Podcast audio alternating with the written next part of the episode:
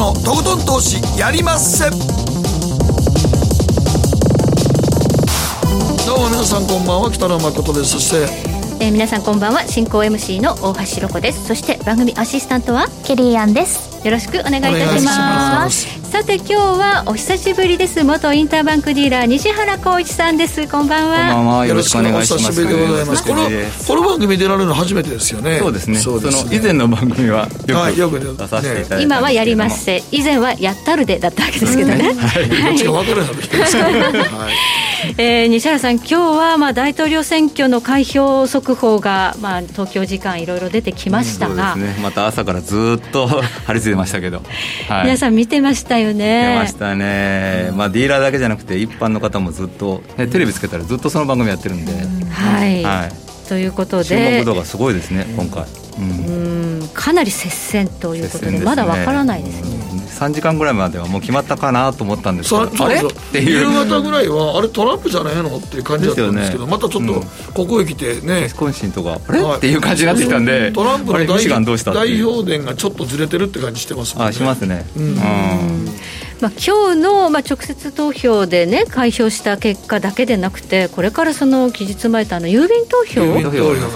あれ今回ものすごい数なんですよね、1億票ぐらいあるとかそうそれの開票であのすごい時間かかるのと、うん、まあ言ってみたらあれですよね。最高裁だってトランプ大統領夕方日本時間の夕方4時頃俺たちは最高裁まで行くぜって言ってましたけどね。まあそのためのエイミーさんだったのかなとか思っちゃうんですよね。そうですね。エイミー・バレットさんですね。うん、うん、ということで、まあ、もつれにもつれそうな流れにはなっているんですがこんな時でもねあの相場がありますので 現在の相場どのように見ているのかそしてここから注目の通貨どんなところに、えー、注目されているのか西原さんにお話じっくりと伺ってまいりますので、はい、ご期待ください。えそして後半は総実総合研究所の安田佐和子さんをお迎えして、うん、やはりアメリカ大統領選挙徹底的に現状どうなっているのかか解説していただきたいと思います。現状だけではなくて大統領プラス議会選挙、これがどのような結果になるのかで、株式市場、マーケット、どういう影響があるのか、この辺りについても解説いただきたいと思います。そ、ね。はい、そして今日の皆さんからの投稿テーマ、最近、ちょっとした贅沢してますか、うん、西原さんは贅沢されてますか？いや僕はあの質素な人間なんで質素。なんか似合わないですね。質素とか言われても。特にはない。思い浮かばない。おそうですね。あの贅沢といえば最近あの漫画を大量買いして。あもしかして鬼滅、はい、そうです。大人買いして。大人買いですか、えー、大人買いしてそれを読むのが贅沢でございます大人買いできるっていうのはいいですね。今高鳴ってるみたいですけど、ね、え、はい、そうなの？定価でちょっとなくなってるらしくて。すごいんですよ。売り切れちゃって。定価で買って大人買いでね、読もうとしてる人がいっぱいいるってこと？そうですそうです、うん、そうです、大人の人が結構読むので、うん、どうですか読んでいて？面白いですよ、うん、面白いですよ、うん、一気に読んでしまうという、映画もどんな、えー、過去のヒット作よりもものすごい速いスピードで記録を塗り替えているという話ですよね、まあ、だけど今い。っぱいなんですよ、入れないんです。よ映画館いっぱいで、うんね平日じゃないと。もう土日は無理ですね。本当にこの土日無理でしょ、うん、土日平日で見てきましたけど。あ見たん？面白かったです、うん、全く何も知らんまま見ました。面白かった、あその前は全然知らない、ま、全く知らんまま見たんです予備知識なしでも。あそれなりに面白いですよ。面白いと思う、うん、確かにまあこれ誰やろうというのはありますけど。確かにありますよね。知らないと。ただまあちょっとあのちゃんと一応あのバックボーンを途中で出てくるので、はい、ああなるほどねみたいな感じで、はい分からないとねちょっと楽しめないですもんね。そうなんですよ。だけど分かるようになってるとでも全く僕みたいな予備知識ない人間見てもそれなりに面白かったですよ。なんか最後感動して泣くみたいな結構泣く人多いらしいです、ね、まあ、そこそこがちょっと僕僕らそのキャラに思い入れがないんで。あ あなるほど。予備知識ない分ね。泣けないけど面白かったあ、まあ、でも映画としてはすごいよくできてました、面白かった。映像が綺麗なんですよね、はい、ケリーまだ見てない。私見てないし実は乗り遅れて読んでないのでまさかアニメ好きじゃない。いやいや乗り遅れですよねこれはきっとね。ケリーなんか鬼滅のコスプレしたら 似合うと思うんです似合いますかね。竹でもこうやっていただければ。ねえ。ね。ねずこ。ねずこねずこ。ちゃん。ねずこの竹もなんかなまでやっと分かった。はいあーあ うか。えー、私もちょっとね乗り遅れてるけど見なきゃ。見てないと分か。んないですよねさすがにねもうこのねスタジオの中で2人も見てるわけですから。二人から鬼滅が出てくるとは思わなかったですけど。なんか若手よりもね意外と。見てるっていうのがね。何なんでしょうね。言い方がなんですよね若手より。僕なんかでも本本も探したけど本なかったから。あなかったからいきなりなかったからもうええわって。いうことですねであの行く前に詳しいやつにちょこちょこっと教えてもらって、ああそんな感じねみたいな。はい、はい。ということで今日は、えー鬼滅大人買いをした西原さん皆さんはどのような贅沢され全て集中ますか？全集中。全集中。で番組やりましたはい。はい、えーではこの後誠とひろ子の週間気になるニュースから早速スタートです北野誠のとことん投資やりまっせこの番組は良質な金融サービスをもっと使いやすく、もっとリーズナブルに GMO クリック証券の提供でお送りします。誠とひろ子の週刊気になるニュースさて、ここからは、誠とひろこの週間気になるニュースです。今日一日のマーケットデータに加えまして、この一週間に起こった国内外の気になる政治経済ニューストピックなどをピックアップしてまいります。まずは今日の日経平均です。399円75銭高、23,695円23銭で取引を終了しました。そして今、日経平均先物も23,760円というところですので、今日の現物の引けよりもちょっと高いと。いうことで、え決して今の状況を悲観している風ではないんですね。えー西原さん、この株価が意外としっかりしてるっていうのは、ちょっと驚きではないですか？うんまずあの昨日夜ですね、はいニューヨークですごい、えー日経平均上げたんですけれども、その背景があのトリプルブルー、はい。えー民主党が、えー圧勝するということで、えー買い進んだんですけれども、今日夕方にね、えーほぼトランプさんの方が優勢になった時点でもあまり株落ちないので、どちらにしても株は高いのかっていうのが、だんだんコンセンサスになってきているということですね。トリプルブルーで株高っていう解説も本当にそうなのかっていうちょっと僕は疑問があるんですけれども、昨日は一気にそうなったので、うん。まあ、事実としてそうなってるんですけれども、どちらにしても株高っていうことは、逆に言えば大統領選が終わったら落ちるのっていう考え方もできる。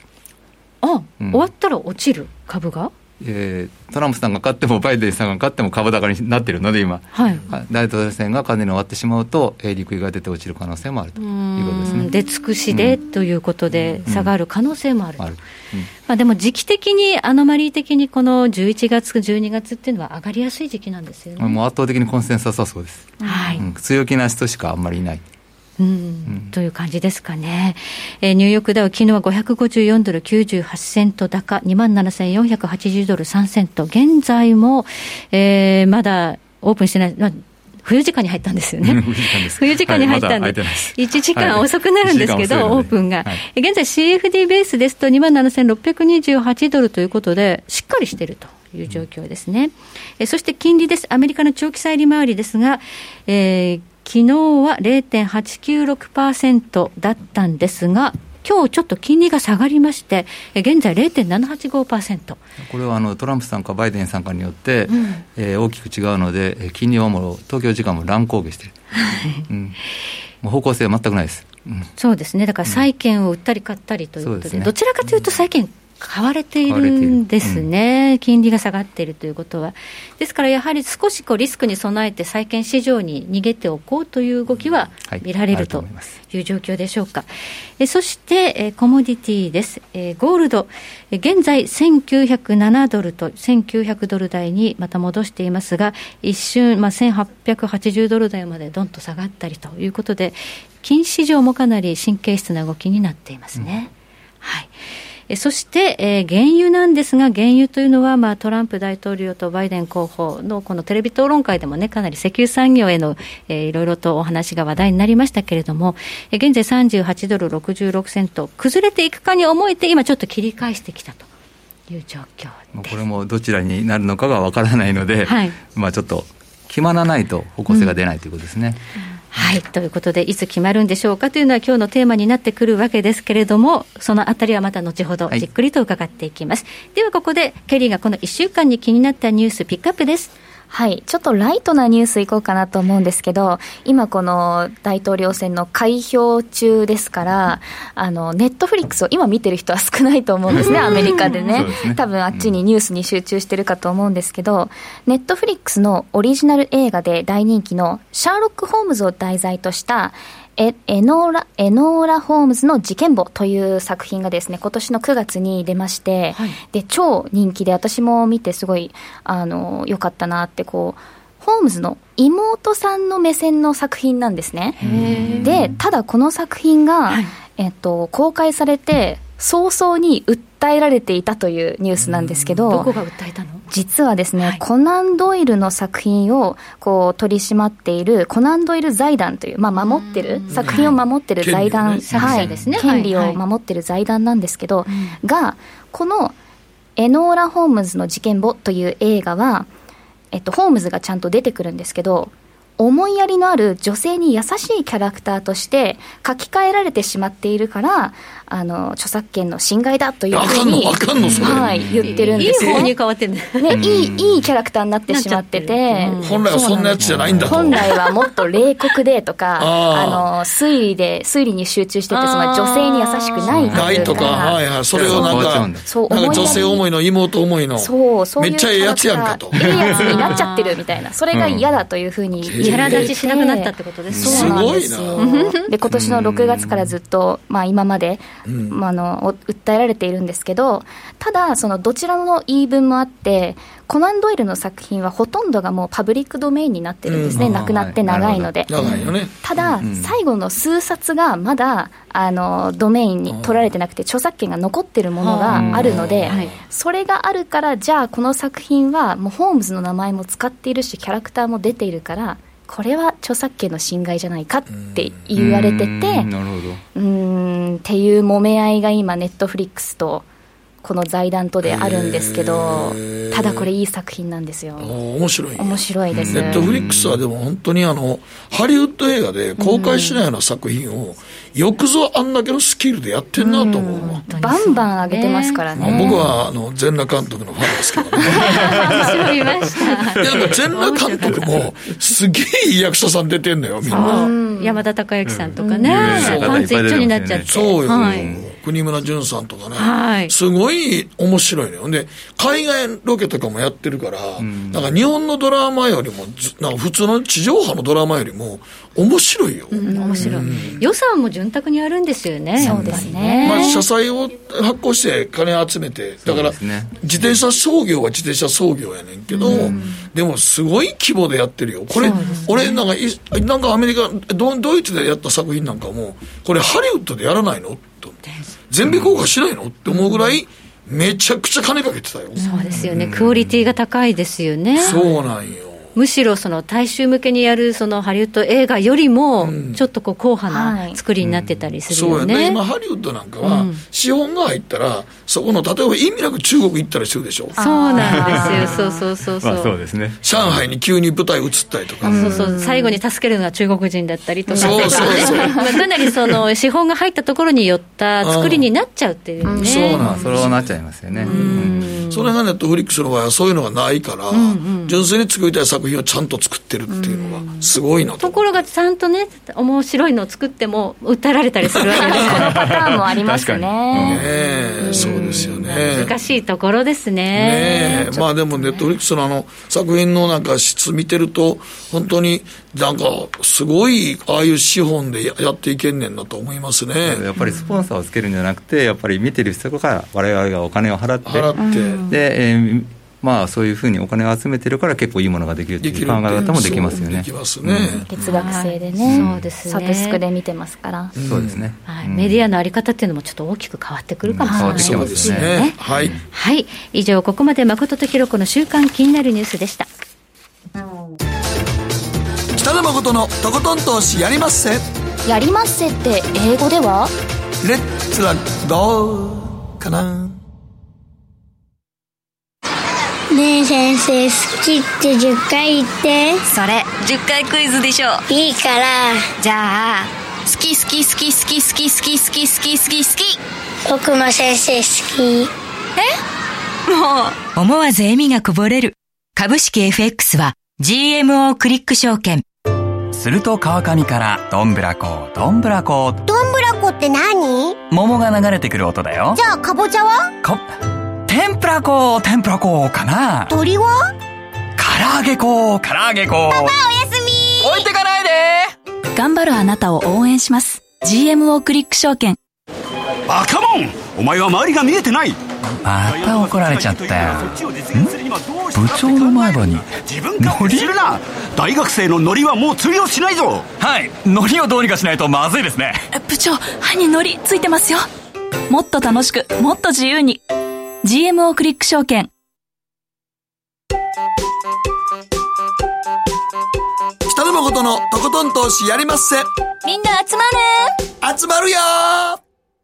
さて、ここからはマーケットフロントラインです。改めまして、今週は元インターバンクディーラー西原光一さんにお話を伺っていきます。よろしくお願いいたします。ます。テーマは、トランプ大逆転？ドル安は続く？ポストコロナのオーストラリアドルに注目と。いうことで、えー、テーマ2つありますね。そうですね。今後の注目通貨5ドルということですが、それは後ほどということで、まずは大統領選と為替。まあそうですね、まあ、大統領選のことですけれども、まあ、今、夕方はもうトランプさんなのかなと思っていたら、うん、ちょっと今、ミシガンの方で、えー、どうなるか分からなくて、分からなくてそうそう。はい、ミシガン1万票ぐらいしか変わらないんですよ、今。そうなんですよね、うん、だからミシガンで、まさかのトランプがちょっとバイデンさんにトントンになっちゃうとやばいですよね。うん。ちょっとひっくり返ってしまうかもしれない、ね、ビスコンシンはどうですかね、そこも結構厳しい感じになってきたんですよね。ビスコンシンもそうですね、この辺は大丈夫かなと思っていたんですが、まあ、あのちょっと今回思ったのは、はい、割とこう、地元の、まあ、選挙に詳しい、まあ、人に聞くと、結構やっぱり視点が面白いなっていう、今日感じたので、ちょっとご紹介しようと思うんですけれども、はい、最初あの、フロリダが重要だというふうに、えー、まあ、マーケットの人もまあ、みんなが重要だと思っていて、最初はあの割と薄いブルーになっていたので、えー、大丈夫なのって友人に聞いたら、これ大丈夫だというふうに、えー、ずっと断定してて、はい、なぜかというと、まあ、あのフロリダの方の、えー、マイアミデールカウンティという、まあ、郡があるんですけれども、そこの郡の、えー、ヒスパニック系の人は、えー、多分バイデンさんを支持しないというふうに断言していたんですが、はい、それはあのフロリダのヒスパニック系の人ってもともとは、えー、キューバからとか、はい、えー、からの移民の人が多いんですねもともと。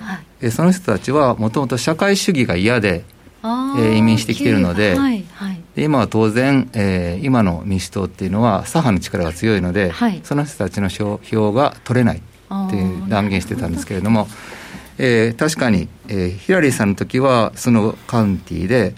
えー、68%ぐらい取って圧勝してたんですけれども、はい、今回バイデンさんそれだけ取れなくて、うん、えー、その影響を見てると、まあ、結局フロリダは、えー、トランプさんが取ったと。はいでもう一つはテキサスも最初、えー、今真っ赤かになってますけれども共和党で最初はあのブルーだったんで、うん、ここ落としたら話にならなくて38票もあるので、はい、ここも絶対大丈夫。っていうふうに言われたんですけどそれはなぜかというとえー、最初はあのテキサスって都市部から開票していくので、はい、都市部って、えー、リベラルな方が多い、で当然、えー、都市部から開票していくと当然青になるんですけれども、こうその後郊外を開票していくとあっという間に赤になって、はい、でも、えー、やっぱり投票を、えー、ちゃんと、えー、ローカルの、えー、地元の方で、選挙に興味のある方の意見を聞くとあもう実際にそうなるんだなというのはちょっと感じたと。で彼は4年前のトランプを当てたんですけど今回はどうなるかというと、もう彼は大接戦なので全くわからないと。本当にそう、全くわからない状態になったので、えー、フロリダテテキサスは分かったんだけど、テキサスもフロリダも当たったんですけど、うん、ペンシルベニアはあるかもしれないですけど、ミシガンはだけど大丈夫だって言ってたんですが、うん、ちょっとこれ分かんないですよね、うん、今。分かんないですよ、ね、分かんないです、これ、ミシガン、ギリギリ。うん。はい、ということですね。で、まあ、こういうお話もあるんですけれども、えー、マーケットの方に移ると、はい、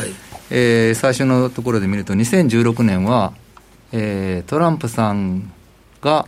な 当選すると、トランプさんが当選するようなことはなくて、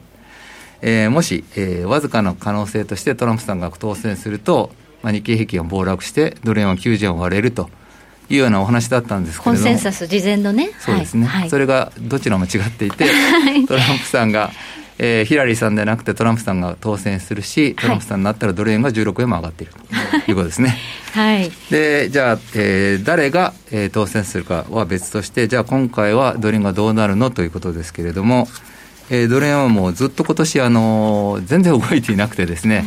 えー、ただ、えー、上値からこのチャートの見ていただくと、ね。えー、ずっと111円ぐらいから引いたラインと、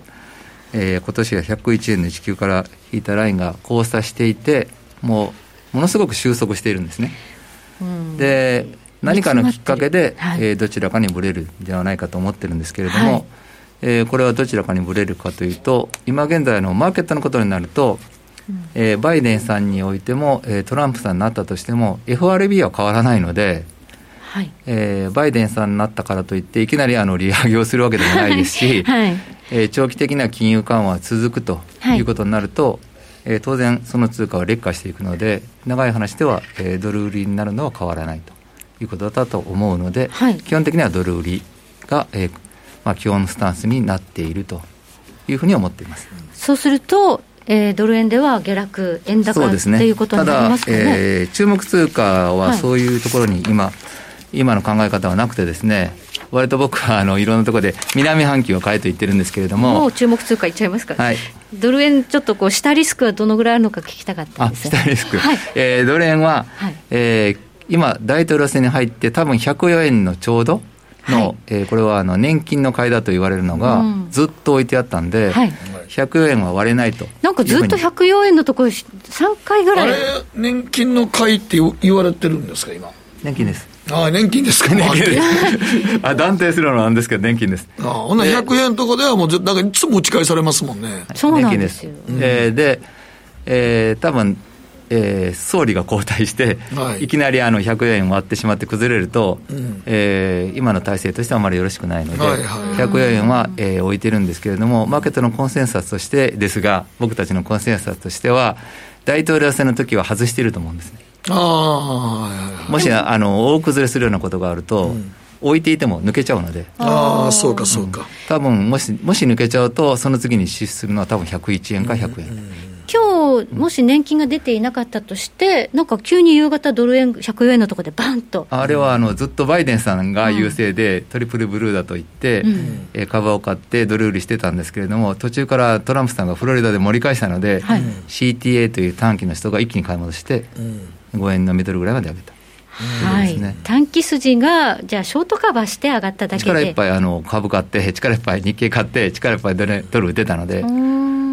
買い戻しによる上昇、うん、フロリダと取っちゃうのっていうところになると、一気に買ったので、ちょっと僕らもびっくりしたんですけど、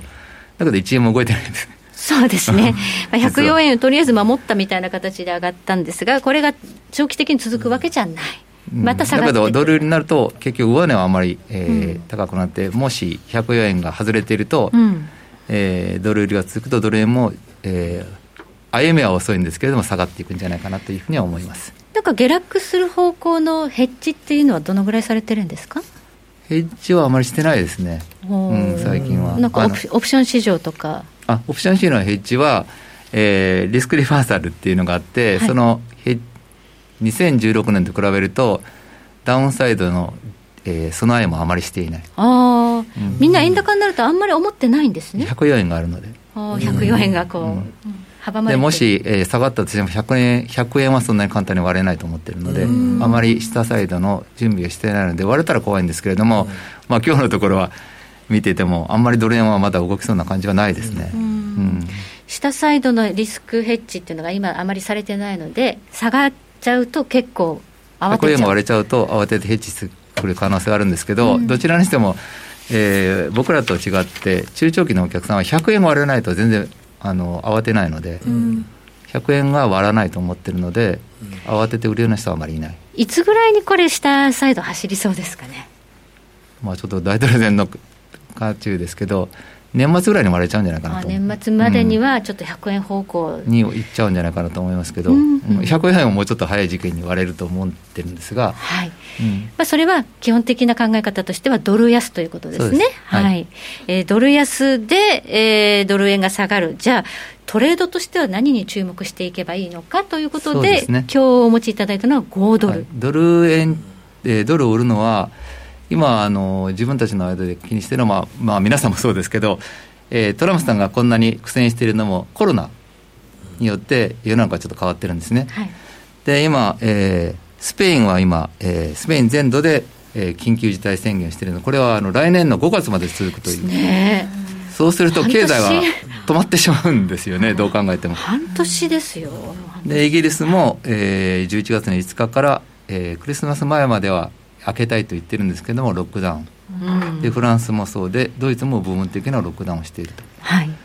で今アメリカも、えーまあ、感染者は増えているので、えー、そういった中で、えー、アジアは少しいいんですけれども、えー、全然いいのは、えー、オーストラリアニュージーランド。でオーストラリアは一時あのメルボルンがロックダウン先月とかしてたんですけれども実はあの1日30人ぐらいしかいないのにロックダウンしてたんですね、うん、30人？東京って今200人とか150人じゃないですか、まあ、人口比もありますけどね。あありますけど、うん、30人でやってたのはそれはあの北半球って基本的にはウィズコロナコロナと一緒に経済を回していこうという考え方になってしまってるんですよね、ロックダウンすると。それはそうなのにロックダウンせざるを得ない状態なので。でオーストラリアはゼロなので。で、えー、実はゼロって言っても、えー、一時的にゼロなんですけれどもその次の、えー、ページを見ていただくと、はいえー、一応ニューサウスウェールズの方で9人出てるんです。で、えー、過去1日だと一応オーストラリア全土で13人は出てるんですけれどもそれがゼロになったり、えー、少数になったりもほぼゼロ状態なんですね、うん、メルボルンはゼロ。でこの状態から考えるとまあ当然感染者で、えー、経済が緩くなっているところと、まあ、今から、えー、経済、まあ、人が動き出して回っていくところとは全然勝負にならないので、うん、どちらかというとオーストラリアだけではなくてニュージーランドもそうですが、まあ、オーストラリア南半球を買って北半球を売るというのは割と、うん、えー、コンセンサスというかだんだん固まってきているということですね。資金の流れが。その中でもオーストラリアにオーストラリアにお金が集まりがちになっているということです。ニュージーランドもね、しっかりと感染を抑えていったので、ね、まああのね、選挙でもまた再選されましたよね。そうですね。はい、首相がね。うん、えー、じゃあ、このオーストラリアドルに注目ということなんですが、チャートをちょっとご覧いただきましょう。はい。えー、まあ、ユーロ、えー、ユーロに対して大勢を買ってもいいですし、えー、ドル円はちょっと僕はあの円高になると思ってるので、えー、ドルに対して考えると、まあ、オーストラリアドルは0.5510から、えー、3月の19日に、えー、これも RBA が利下げした後、えー、級として通貨の中では3月から38%ぐらい上がっているのがオーストラリアドルで一番急騰していると。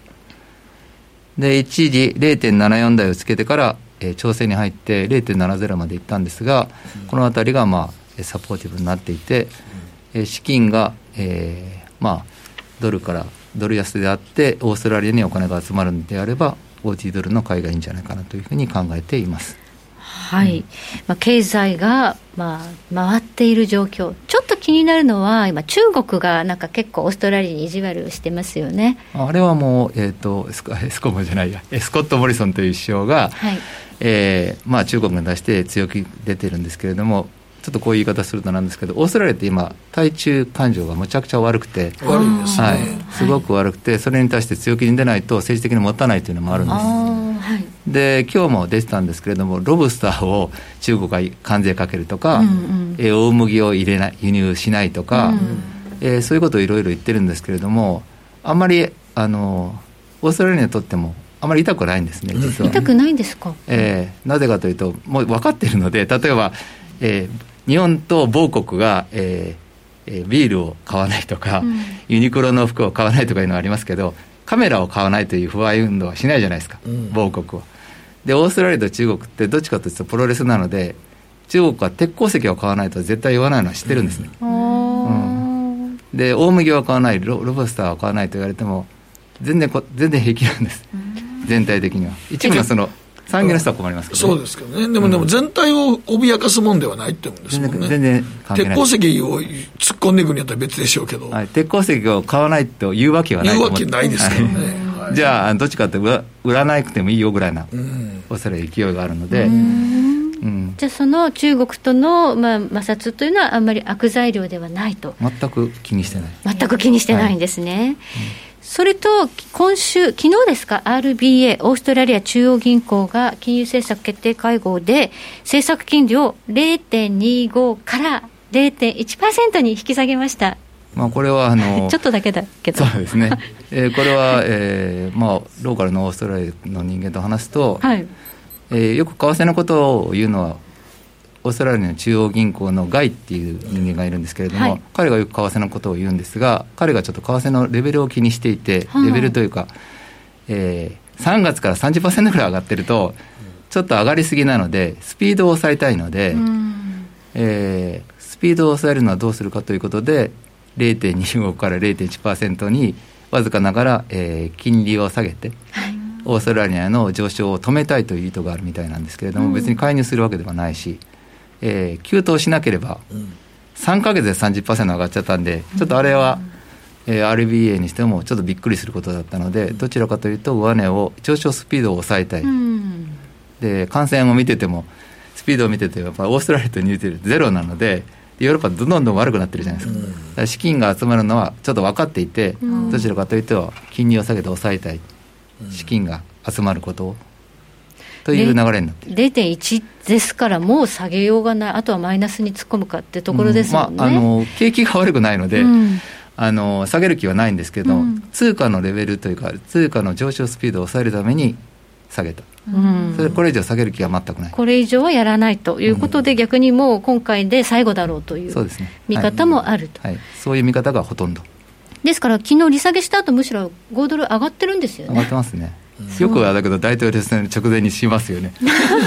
なんかちょっとどさくさ紛れ感ありますけど、ね、よくこんな時にするなってあやっぱりするんだと思って、やっぱり RBA って結構ユニークで我が道を行くところ。まあ北半球と違うっていうのもあるんですよね。そうですね、うん、全然。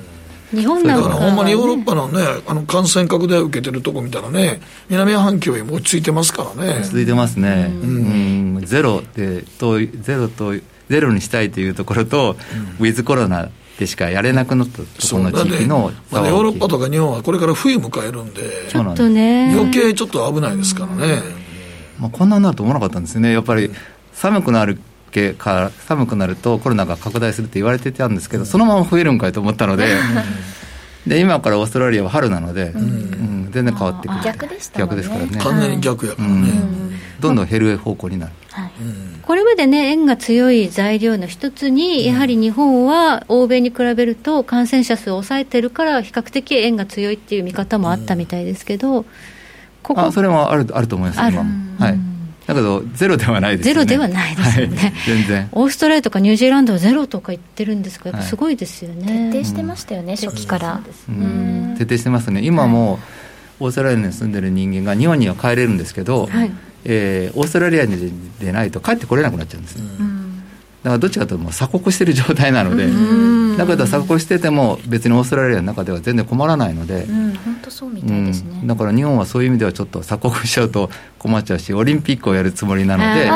で、えー、やっぱり開けようとするじゃないですか、はい、開けようとするとやっぱりスプレッドしちゃうんで、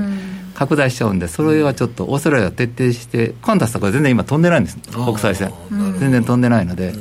えーまあ、そのぐらいにするとやっぱりゼロになる。そうですね、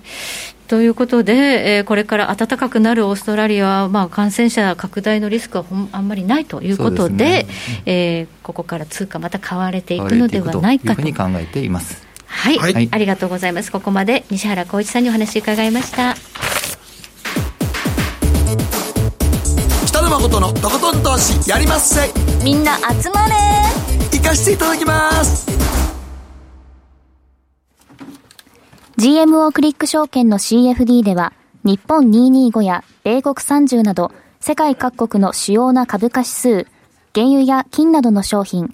レバレッジ ETF、リート ETF、外国株など、世界中の金融資産を買いからも売りからも手数料無料で手軽に取引することができます。今まで気になっていた世界中のあの指数、あの銘柄、あの商品に投資ができます。パソコンからスマートフォンまで高性能なトレードツールも魅力。CFD も GMO クリック証券。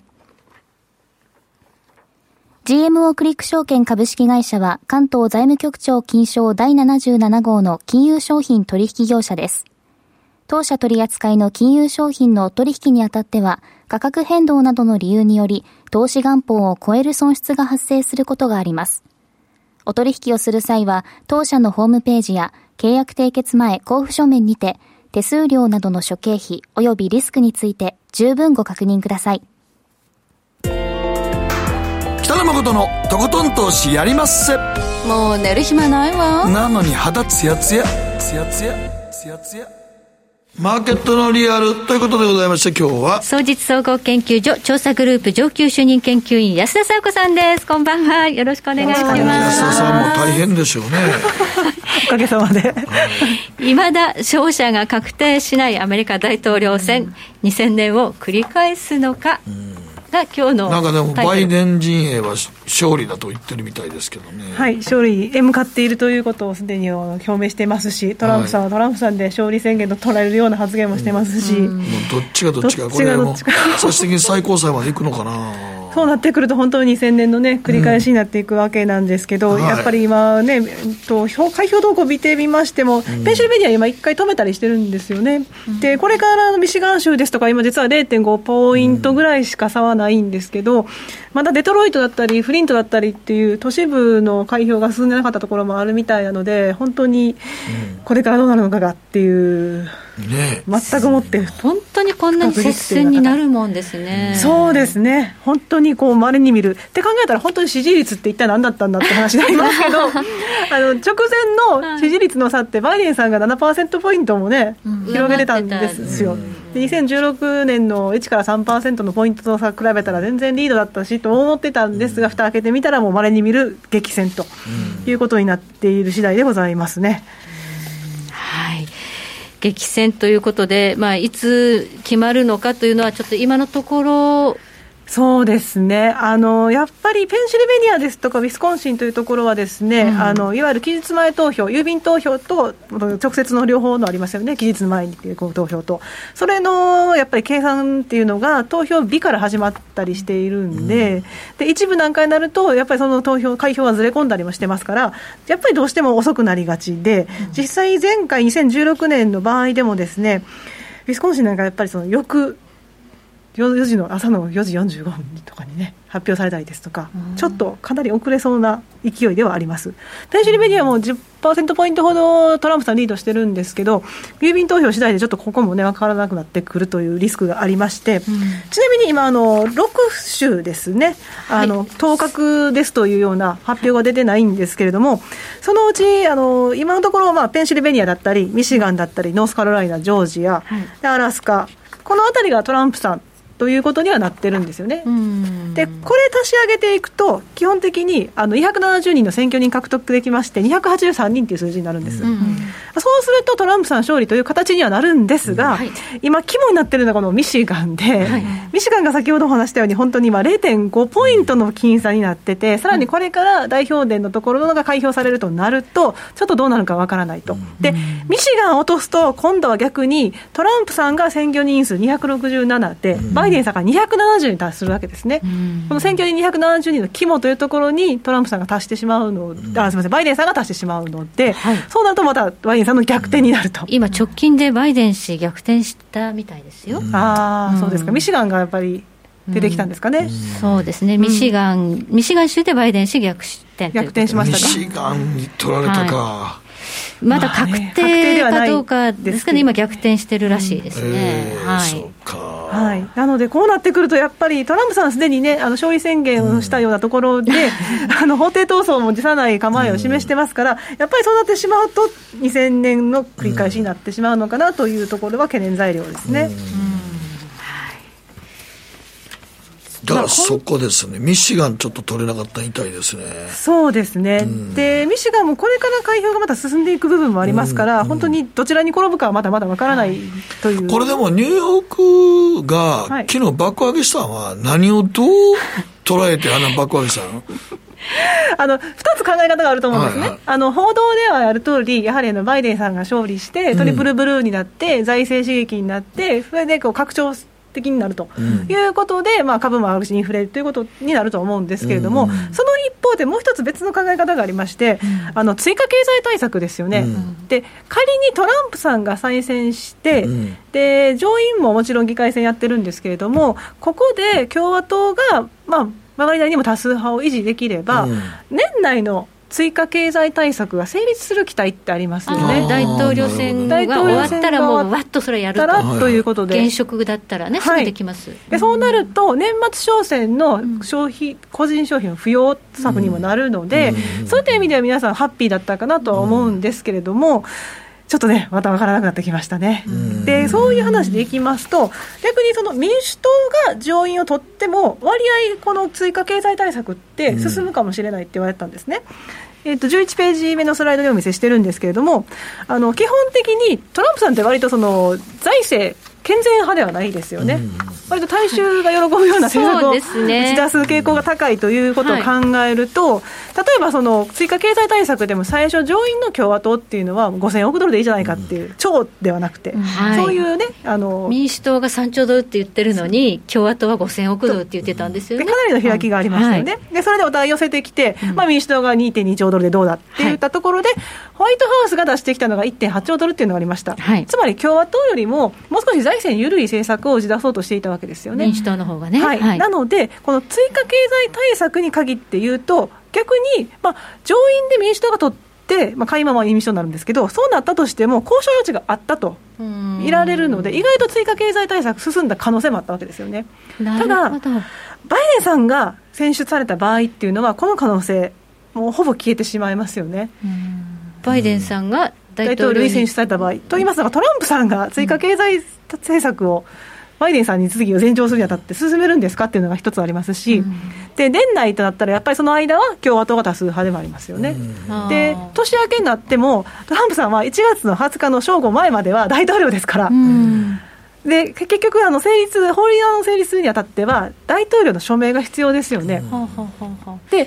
まあ、トランプさんの性格からすると、果たして署名するんだろうかというね。1月20日まではトランプなので、はい、バイデンさんがなっても、なかなか追加財政策は決まらないんじゃないか、ね、決まりづらくなるかなとは、ちょっと懸念はしています、そうなると、やっぱり追加経済対策が大規模なものができるとしても、1月20日以降になってしまうので、うん、ちょっとやっぱりその景気回復の足並みっていうのは、うん、遅くなるかなと思います、ね、現職が再選された方が進め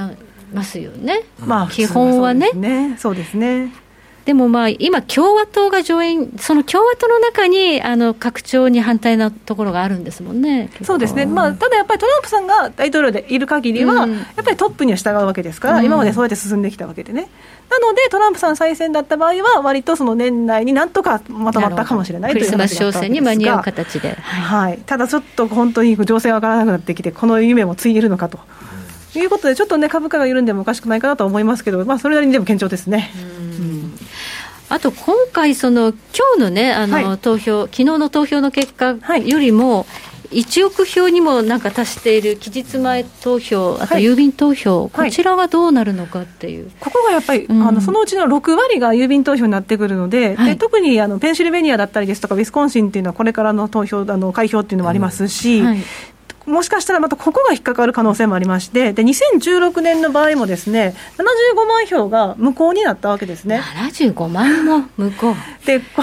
これ、あの全体の2%、その郵便投票のうちの2%に当たるんですけど、うん、こういう誤差まで見つけ出して、法廷闘争に持ち込まれるリスクもあるわけで、そもそも、まあ、僅差でどちらかの州が勝ち負けしても、どちらかが提訴する可能性があって、でそもそもその郵便投票が本当に有効性があるのかっていうこともまだ問題になって、さらに言うと、郵便投票開いてみたら無効投票もあったけど、それは本当に無効でいいのかってことにもなるわけですよね。だからもういろんなケチのつけ方といいますか、があるので、本当にちょっとこう、当数、本当にどうなそうなった時の揉め方が2000年のように選挙人投票前に片付くのかというリスクはあります。ただ今回ですね、選挙人投票日っていうのが、12月の14日なんですよね。はい、でその選挙人投票日が進んでようやくその大統領選の結果というのが憲法の規定に関わってくるんで、まあ、最高裁としてはそういった方向に持っていきたいということで、えっと、判断を下すと思うんですけど、そうなるといつかって話ですよね。で2000年の場合を振り返りますと、あれは12月12日に最高裁が判断を下していて、期日前、あすみません、えー、選挙人の投票日っていうのは、12月18日だったんですよ、だから1週間前には肩をつけてたんですね、そうなると、今回、12月14日が選挙人投票日なんで、まあ、12月7日あたりがめどになると。いうことです。ですから、2000年の場合は36日もね、揉めたんですけれども、それよりは短くなるという期待はここで考えられます。うんただ、その2000年の場合、郵便投票、こんなになかったでしょ？そうなんです、そうなんです、うん、そこがやっぱり肝で。今回、めちゃくちゃ郵便投票多い多いんで、はいこの表をね、やっぱりちゃんと見ないことにはね、決められないっていう。2016年の 2, 2倍になってますし、うん、でまた一般投票、一応ですね、今回、えー、1億5980万人が投票したと言われてまして、前回が1億3660万人でしたから、やっぱり増えてますと、いうことが一つと、またね、あのバイデンさんの方が6800万人投票されてるらしくって、トランプさんの6500万人超えてるんですよね。うんまたやっぱり2016年と同じようなことが起こるということにはなってますね。はい、そうですね、はい、なかなか決まらなくて、もし法廷闘争になるとい。うことになってくると、はい、今、堅調に見える株式市場もやっぱりちょっとっていうことになりますよね。あの最高裁判事の、決判断によるということで、そういった意味ではね、あのやっぱり話題になりますけど、バレットさんが最高裁判事に就任したということで、2000年のセオリーでいくならば、保守派に有利に傾くということにはなりますけれどもね、あともう一つやっぱり気にしておきたいところは、その上院の選挙結果でして。そうですね。はあ、議会選挙、はい、どうなってるんでしょう？今まだ47対47なんですよ、ここがまだタイで、えー、そうなんよ、だから、だからトリプルブルーにはならないかもしれんけど、ちょっとねじれるとややこしいよね。そうですね。で、ねじれた場合っていうのは、やっぱりその今まで株式市場にはマイナスに作用することが多かったわけですよね。うん、えー、9枚目のスライドになりますけれども、うん、例えばやっぱりその、1956年のアイゼンハワー大統領の時っていうのは、上下院が民主党だったんですけれども、うん、S&P500 のリターンっていうのは、選挙後の、えー、1952年から1年後、1953年の12月でリターン見ましたら、やっぱり14.3%マイナスであったりですとか、あとニクソン大統領がいらっしゃった時も、この時上下院が民主党だったんで、マイナス11%とか、マイナス17%ですとか、でやっぱりこのねじれが生じる理由というのは、例えば経済対策を、まあ、行政府、大統領が進めようとしていても、やっぱり立法府と話が合わなければ、まとまったものは出てこないっていうことにはなってしまうので、やっぱりその単なるねじれっていうのが、あのねじれの問題にとどまらず、経済に関わってくるってことがあるんで、やっぱり株価もそこで反応してしまうってわけですよね。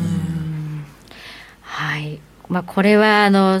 昨日ね、言われていたようなトリプルブルーの可能性は今、ちょっと下がってるわけですよね。そうですね、うん、えーと、仮にトリプルブルーになった場合っていうのも、もしかしたら一時的に上がるかもしれませんけれども、目先のその追加経済対策の方に行ってしまった場合っていうのは、ちょっと小緩む可能性っていうのが出てくるかなとは思います、うん、来年にならないと出てこないよね。来年にならないと、しかもいつなんだとい。うことにはなりますね今、どうなんですかね、トランプ大統領、バイデン、はい。まあ、どちらになったら株式市況っていうのは、そんな動かないのかな？あの一つ考え方があるのは、まず利回り、米債利回りですよね、うん、確かにその財政拡大という話というのは、景気刺激にはなるんですけれども、実際に利回り上がってきたじゃないですか。上がってきましたね。で今ってアメリカっていうのは GDP 比で過去最悪なぐらい、社債の比率が高まってるわけですよね、うん、そうなってきますと、やっぱり社債利回りに影響すると、デフォルトが始まってしまいますと。あそうか。って考えた場合に、確かにその政府の支援策があればいいんですけど、さすがにこれだけばらまきをいつまで続けられるのかという話と、うん、まだやっぱり利回り上昇ということで、いたちごっこになっちゃいますよねと。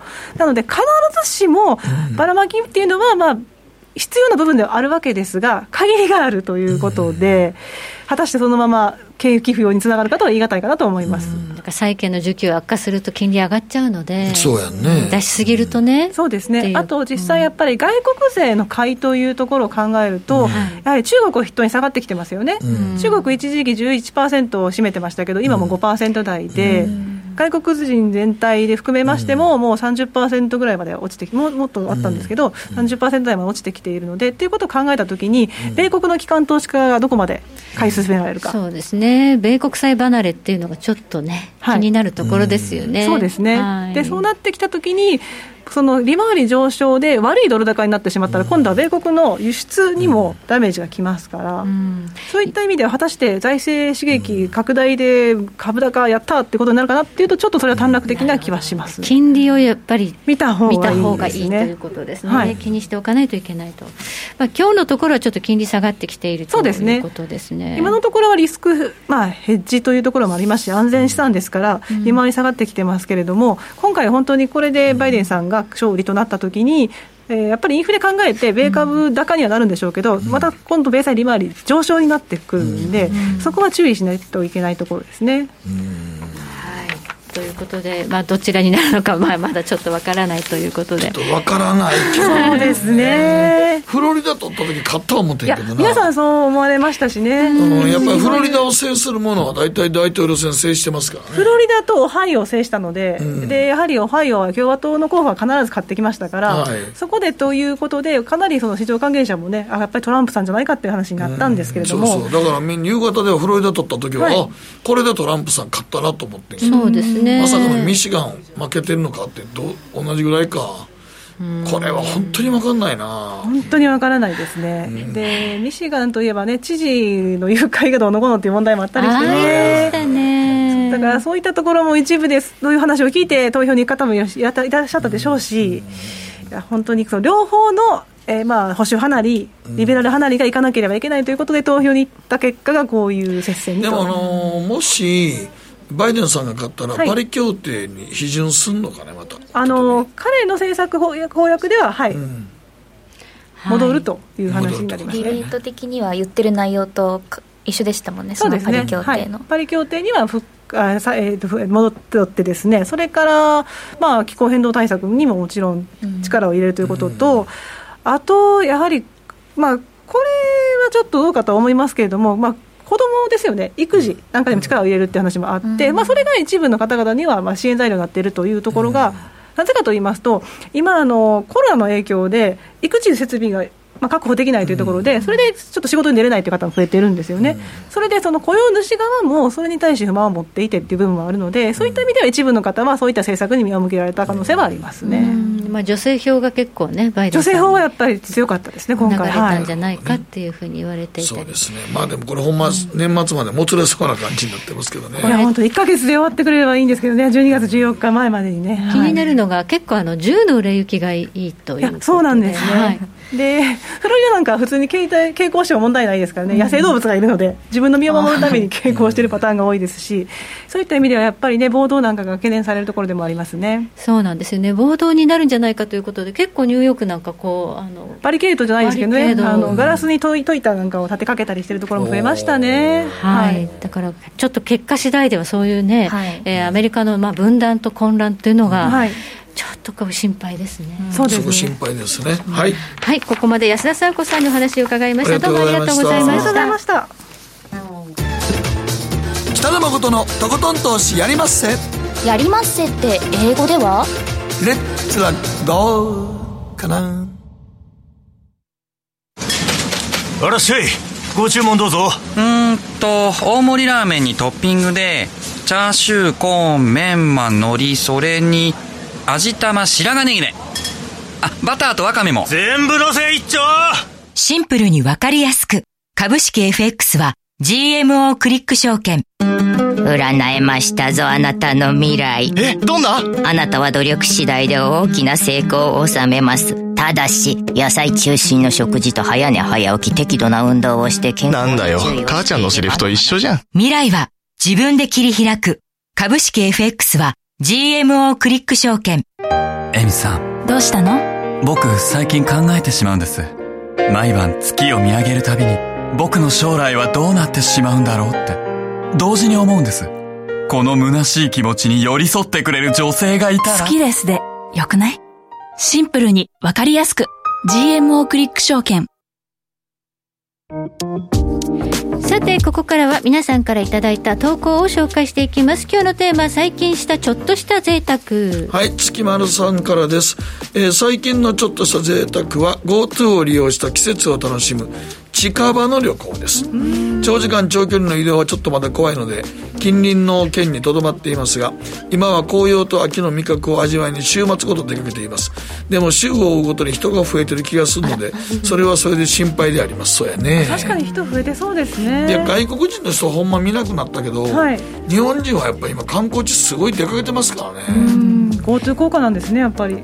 はい、京都とかでも今ね紅葉の季節でこれからままだ紅葉してないよ。これから今紅葉遅いああ温暖化現象そうか、うん、前までは11月の僕らもね大学部京都やったけど11月ぐらい紅葉したけど今もう、ま、月末ぐらいでしょ紅葉ってじゃあ11月の23日のあの連休あたりからかなあの辺りから紅葉かなって感じでしょうけどねでもなんか。でももう GoTo でほんまになんかあの映像見てたら結構各地の観光地すげえ人ですよ。行ってますよね。あんだけ人出てんねやったら大学リモートする意味ないような気すんねんけど いつも思うねんけど俺。あれ見てると。疑問に思いますね。不思議や。不思議や。GoTo やりながら大学は行くないの不思議や。確かに。はい、チーズさんから。最近は家でワインやハイボール片手にオンラインライブを楽しむのがささやかな贅沢です昨夜の嵐をはじめ普段チケットを取れないアーティストや歌手の人のコンサートやライブを気軽に楽しめるようになったのはいいですね。特に地方だと来てくれないような大物アーティストだったりするとなおのこと贅沢な気分が味わえますと。あ確かにお酒飲みながらですしね。いいですよね。自分の、ね、ソファーとかでくつろぎながら大物アーティスト、ね、もう疲れたそのまま寝れますけど。そうですね ライブ行ったらもうなんか座れなかったりするもんね。ずっと立ちっぱなしなきゃいけないとか、結構答える人にはいいかもしれないですね、続いてはのりのんさんからです。最近の贅沢は母の誕生日に合わせて高級天ぷらを食べに行ったことですね。GoTo イー。トを利用して老舗の天ぷらのお店に行ったのですが松茸やウニなど高級食材が惜しげもなく出てきて感動しました、うん、キャンペーンがなかったらなかなか味わえなかったのでありがたかったです、うん、ウニの天ぷら私食べたことないかも。ないです。ね、うん、ウニって記憶にないな。ウニって天ぷらになるんですね、まだ店によっては何でもいろんな食材をあげますからね。ね、はい、天ぷら食べたくなっちゃいました。本当ですね、はい、時計の針は23時26分回っています北野誠のとことん投資やりまっせ